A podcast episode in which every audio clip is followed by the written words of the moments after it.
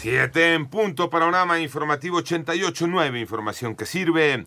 Yo soy Alejandro Villalbazo, Twitter y TikTok, arroba Villalbazo13.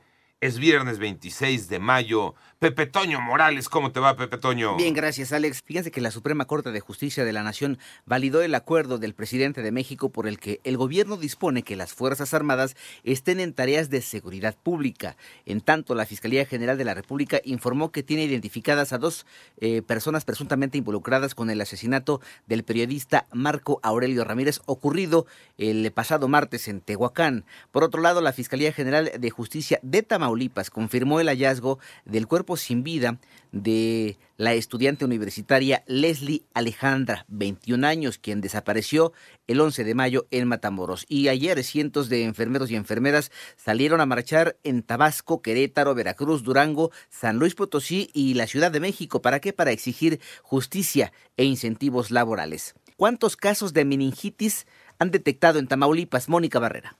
La Secretaría de Salud Federal aplica un plan integral para la atención de casos de meningitis en México y Estados Unidos asociados al bloqueo neuroaxial por procedimientos quirúrgicos en las unidades médicas privadas, Clínica K3 y Hospital Riverside Surgical Center en la ciudad de Matamoros, Tamaulipas. Hasta el momento se han identificado 23 casos, de los cuales 9 residen en Texas, Estados Unidos y 14 en México. De estos últimos, 4 son sospechosos y se encuentran con síntomas. 5 son probables y presentan además alteraciones en los resultados del líquido cefalorraquídeo y otros cinco han sido confirmados por la presencia de hongo en 88 Nave Noticias. Mónica Barrera. Y las bandas criminales que operan en la Ciudad de México han retomado el secuestro express. Toño Aranda. El titular de la Secretaría de Seguridad Ciudadana, Omar García Harfush, confirmó el regreso del secuestro express como una de las principales formas que tienen las bandas criminales en la Ciudad de México para concretar este delito. En conferencia, el funcionario local precisó que estos secuestros pueden durar entre una y dos horas mientras los delincuentes presionan a los familiares para pagar los rescates. Es resultado de las detenciones que se han hecho, las investigaciones largas que se hicieron al inicio. Si ustedes se dan cuenta en lo que informé, hoy no fueron detenidos las nueve personas al mismo tiempo. A la primera mujer que confió en la policía y su familia confió en la policía, pues fue una privación de hora y media y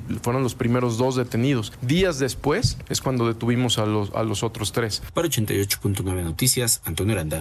El volcán Rincón de la Vieja en Costa Rica hizo erupción la tarde de ayer con una columna de gases, ceniza y agua que se elevó a más de 3.000 metros de altura, reportó la Comisión Nacional de Prevención de Riesgos y Atención de Emergencias del país centroamericano. No se reportaron víctimas ni afectaciones de consideración. Por otro lado, el presidente de Bielorrusia, Alexander eh, Lukashenko, anunció que Rusia ya ha empezado a transferir armas nucleares a su país. En tanto, mediante un post en su cuenta de Twitter, Neuralink, empresa propiedad de Elon Musk, especializada en el desarrollo de interfaces cerebro-computadora, anunció que obtuvo el permiso para hacer ensayos clínicos en seres humanos.